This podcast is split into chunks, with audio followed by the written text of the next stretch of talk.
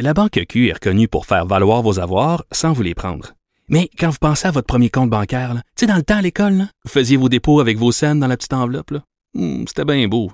Mais avec le temps, à ce compte-là vous a coûté des milliers de dollars en frais, puis vous ne faites pas une scène d'intérêt. Avec la Banque Q, vous obtenez des intérêts élevés et aucun frais sur vos services bancaires courants. Autrement dit, ça fait pas mal plus de scènes dans votre enveloppe, ça. Banque Q. Faites valoir vos avoirs. Visitez banqueq.ca pour en savoir plus. Point radio. Pour elle, une question sans réponse n'est pas une réponse. Geneviève Peterson. Cube Radio. Bon, on s'en jasait tantôt euh, de cet article du Devoir. Huit femmes ont été victimes d'homicides conjugaux en 2020 au Québec seulement. Euh, des annonces qui ont été faites euh, du gouvernement le 3 décembre dernier. Un plan sur la violence conjugale euh, mettait de l'avant 14 nouvelles mesures. Où est-ce qu'on en est rendu? Ça fait deux mois depuis cette annonce-là. Euh, on va parler avec Manon Monastès, qui est directrice générale de la Fédération des maisons d'hébergement pour femmes. Madame Monastès, bonjour. Bonjour. Bon, je pense que c'était quand même euh, une très bonne nouvelle là, le 3 décembre dernier que ces 14 mesures annoncées euh, dans le plan d'action d'Isabelle Charret, un plan d'action qui avait été commandé par François Legault l'an dernier à la suite d'une série d'homicides conjugaux euh, qui ont défrayé la manchette. Est-ce que vous avez des nouvelles de ces mesures-là depuis, Madame Monastis? Ben écoutez, il y avait des mesures euh, qui étaient quand même euh, entamées euh, euh sur le fait, bon, il y a des espèces de cellules de crise là qui se réunissent quand il y a une, une possibilité d'homicide. Alors euh, plusieurs de ces mesures-là euh, sont quand même entamées, euh, mais euh, on attend toujours de voir quel est le, le plan de travail pour l'actualisation euh, de ces mesures. Ben euh, oui, puis les histoires continuent d'arriver. C'est ça qui est désolant. Là, on a une autre histoire euh, de femme, une mère de famille de Coudjoie qui aurait été tuée par son ex-conjoint violent. Euh, deux semaines, deux semaines après qu'il qu'il eût été libéré sous caution, euh, la poursuite s'objectait. Il avait euh, brisé ses conditions, ses ordonnances de non-contact à plusieurs reprises. Cette femme-là qui avait quatre enfants. Euh, vous avez parlé de cet événement-là dans les médias, Madame Monastès, comme la chronique d'une mort annoncée. Oui, tout à fait. Euh, malheureusement, hein, c'est une douzaine de femmes euh, qui meurent au Québec des mains de leur conjoint ou de leur ex-conjoint. Euh, et nous, la fédération, on avait poussé, euh, ça a pris dix ans avant qu'un comité euh, d'experts avec le coroner en chef se penche sur justement de faire une analyse, de disséquer les homicides pour vraiment voir quels sont les facteurs, euh, les facteurs, puis où est-ce qu'il y a eu des manquements. Et puis dans le premier rapport qui est sorti aussi euh, juste euh, avant les fêtes, on voit dans notre rapport qu'il y a quand même euh, dans les les dix euh, euh, les dix situations d'homicide qui ont coûté la vie à 19 personnes, on voit qu'il y a plus que 20 facteurs de risque qui n'ont pas été bien évalués ou pris en compte. Oui, il y a des Déjà. signaux. Il y a des signaux qui Des sont là et qui signaux. sont, et qui sont mal compris, ignorés. Mal évalué, mal évalué. Et on le voit avec la dernière situation.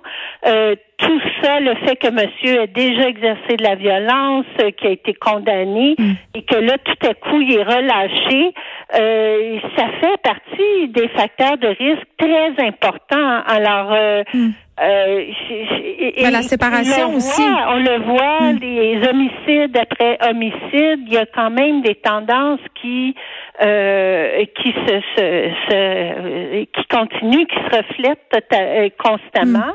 Et, euh, et ça prend vraiment, comme dans le rapport, euh, au niveau des recommandations, ça prend une meilleure, euh, une meilleure connaissance des facteurs de risque. Ça, ça va de la, la séparation récente, la perte d'emprise sur la victime, le harcèlement, euh, des antécédents de violence, que ce soit à l'intérieur de la famille, euh, des antécédents de violence conjugale. Comme je vous dis, là, on a 20 facteurs qu'on a répertoriés. Euh, qui, dans les 10 euh, situations d'homicide qu'on a étudiées, qui n'ont pas été pris en compte ou peu en compte, alors euh, et, et mal évalués. Est-ce Donc, que- ça prend vraiment une formation pour évaluer. Est-ce qu'on prend assez au sérieux la question de la violence post-séparation? Ben, je crois qu'il y a beaucoup de travail à faire là-dessus. Justement, c'est un facteur de risque euh, imminent quand on parle, je viens de vous le dire, la séparation récente, là, sur les 10 cas qu'on étudie, mm. c'est 8 cas sur 10 où il y avait eu une séparation euh, récente mm. qui s'est soldée par un homicide. C'est la période, euh, quand il y a séparation, c'est la période la plus à risque d'homicide pour une période de six mois. C'est une période extrêmement critique euh, après la séparation. Le fameux bracelet électronique, là, euh, pour empêcher les conjoints ou ex-conjoints violents qui posent un risque de s'approcher de leur victime, euh, mystère public qui évalue en ce moment la faisabilité de tout ça. Euh, est-ce que ça pourrait sauver des vies?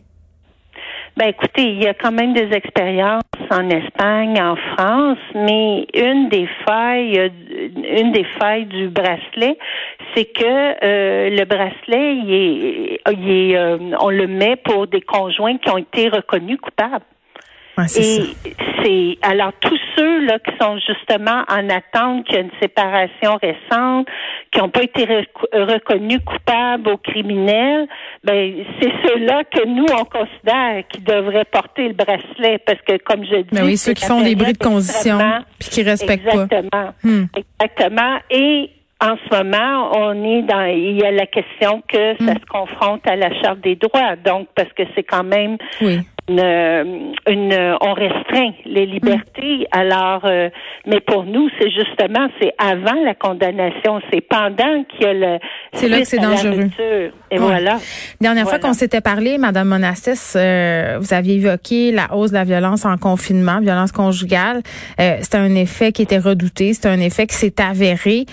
pendant la pandémie, on avait peur aussi d'une hausse possible des meurtres conjugaux. Là, on apprenait dans le devoir que cette hausse-là ne s'était pas euh, concrétiser, puis tu sais tout ça pour dire euh, que ça, mais qu'en même temps l'endroit le plus dangereux pour une femme, souvent au niveau des homicides, c'est sa propre maison. euh, Donc là, on n'a pas une hausse des meurtres conjugaux, on a une hausse de la violence, mais c'est parce que les femmes partent pas. Il y, a une raison à ça.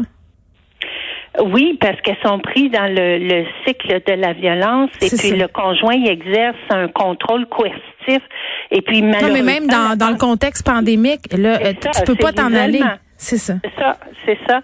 Oui, et puis euh, c'est pour ça qu'il y a eu des campagnes gouvernementales, tout ça, en disant euh, c'est pas parce qu'on est en confinement qu'on doit continuer à subir de la violence. Alors, euh, on a quand même eu là, euh, bien sûr, notre taux d'occupation, il est très en, euh, c'est très des montagnes russes. Là. Il y a eu des hausses, des baisses, et mm. pour nous, naturellement, c'est représentatif du la difficulté d'entrer en contact avec nos services. Là, ça remonte, mais la question est que le message a été clair aussi quand il y a eu le couvre-feu.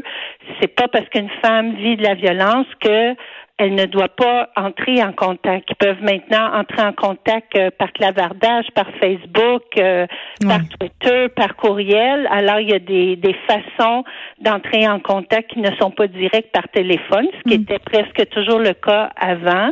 Et euh, maintenant, elles peuvent le faire. Mais ce qu'on a vu, oui, on n'a pas vu une hausse des homicides, mais ce qu'on a vu chez les femmes qui sont arrivées dans nos maisons d'hébergement, c'est qu'elles ont vécu des violences beaucoup plus sévères. Et, et, les mm. enfants aussi. Il faut pas oublier les enfants qui ont été exposés. Et quand on dit une exposition, ça veut dire pour nous aussi être victime. Alors, euh, on, voit là qu'il y a eu des traumatismes beaucoup plus sévères euh, mm. et pour nous, c'était c'est d'autant plus inquiétant. Là, mm. Euh, là, il y a quand même une, une hausse à nouveau des demandes d'hébergement pour nos services externes. Alors pour nous, c'est toujours bon signe. Mm. Mais n'empêche qu'on n'est pas revenu à notre à notre roulement habituel et pour nous, ça demeure inquiétant. Il y a deux semaines, le ministre de la Justice, Simon Jolet Barrette, annonçait la création d'un groupe de travail euh, bon, qui examinerait la possibilité de créer ce fameux tribunal spécialisé pour traiter les cas d'agression sexuelle et de violence conjugale. Euh, ça fait longtemps qu'on demandait ça. Depuis des années, c'était une demande qui se répétait euh, pour améliorer le traitement des plaintes, améliorer l'accompagnement des victimes aussi. Mais pour le moment, aucun groupe de femmes ne siège sur ce comité. Oui, euh, on nous a répondu qu'on était en ce moment à évaluer administrativement là qu'est-ce qui euh, comment ça pouvait se faire et que par la suite on serait euh, on serait convoqué et on serait consulté. alors on l'espère bien sûr. Mm. je crois que c'est impossible de mettre ce, tribunal en place parce qu'il y a quand même mm. il y a quand même des détails à, à bien ficeler. Alors c'est c'est évident que ce travail-là ne peut pas se faire sans les hmm. groupes terrains qui œuvrent auprès des victimes. Madame Monastès, merci, qui est directrice générale de la Fédération des maisons d'hébergement pour femmes. Bon, on revenait sur la question de la violence conjugale, bien évidemment. Cet article du Devoir euh, qui nous apprend que huit femmes euh, sont décédées au moins de leur conjoint en 2020 seulement au Québec. C'est quand même euh, quelque chose. Et vraiment, là, vraiment, j'aimerais beaucoup que la ministre de la Condition féminine, Isabelle Charret, vienne nous parler. Moi, je veux savoir s'en est rendu où. Ce fameux dossier, ces 14 recommandations, ça fait deux mois. Décliner notre demande, pas disponible la semaine. Moi, j'estime qu'on est en droit de savoir ce qui se passe avec ce dossier-là. Ça devrait être une priorité. Question de la violence conjugale, ça fait deux mois. Des femmes meurent.